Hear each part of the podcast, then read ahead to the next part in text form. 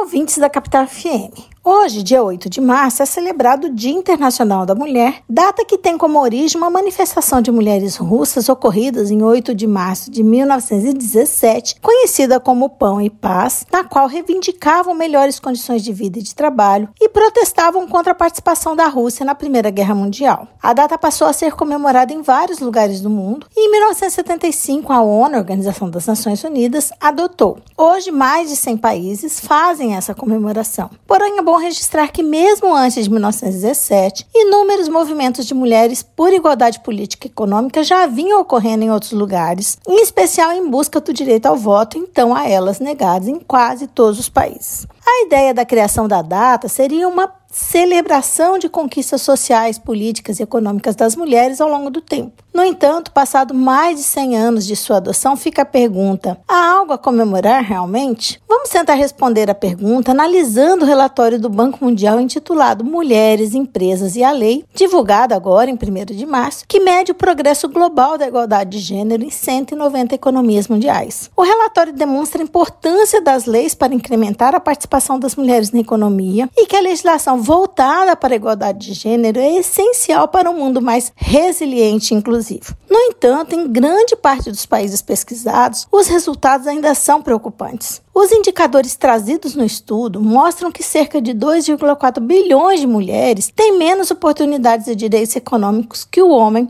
no mundo. Isso pode ser percebido por outros dados trazidos pela pesquisa. Por exemplo, dentre os 190 países pesquisados, 178 países mantêm barreiras legais que impedem a participação econômica plena das mulheres nos negócios locais. Mostram também que 95 países não garantem remuneração igualitária para trabalhos de igual valor. A falta de concretização das leis é um outro fator que chama atenção. Na grande maioria dos países, especialistas apontaram que a igualdade de gênero é maior nas leis do que na prática. Aponta-se também que eventuais brechas na legislação facilitam o descumprimento destas em detrimento das mulheres. Como metodologia, o órgão traduz as condições é, econômicas em pontos, com pontuação máxima de 100 pontos. Destes pontos, as mulheres possuem atualmente 76,5 pontos em relação aos homens. Isso significa que elas têm apenas 3 quartos dos direitos dos homens, em média. Lembrando que se a mulher for negra e viver em regiões periféricas, a sua situação será muito pior.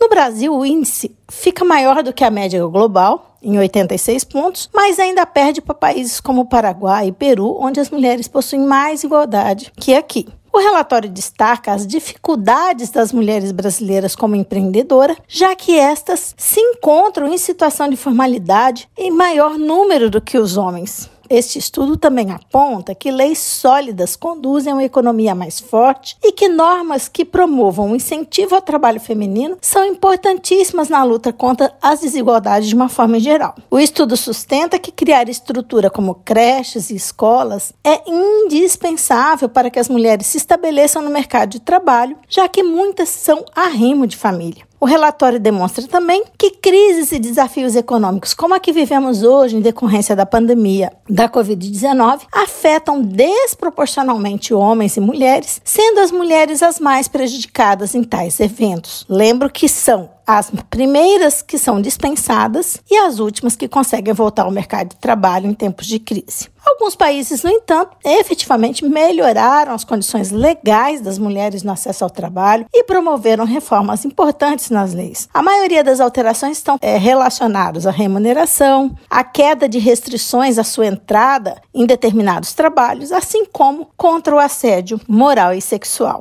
Apesar de reconhecermos que a mudança na legislação é apenas um dos pontos na busca da igualdade, é, o relatório destaca que a evolução constante das leis em prol dessa igualdade deve ser utilizada para que haja verdadeira inclusão econômica e participação da mulher na força laboral em todo o mundo. Assim, ao que parece, não há muito que ser celebrado no Dia Internacional da Mulher em 2022, mas o dia pode e deve ser usado para fomentar a reflexão e a discussão sobre a necessidade de efetivação da igualdade, não só entre mulheres e homens, mas entre todos aqueles que vivem em nossa sociedade, independentemente de gênero, orientação sexual, raça, cor ou qualquer outro fator que possa servir de pretexto para discriminação injusta. Esse podcast contou com a participação de Carla Leal e Valesca Martinazzo, membros do grupo de pesquisa sobre o meio ambiente e trabalho da UFMT, o GPMAT.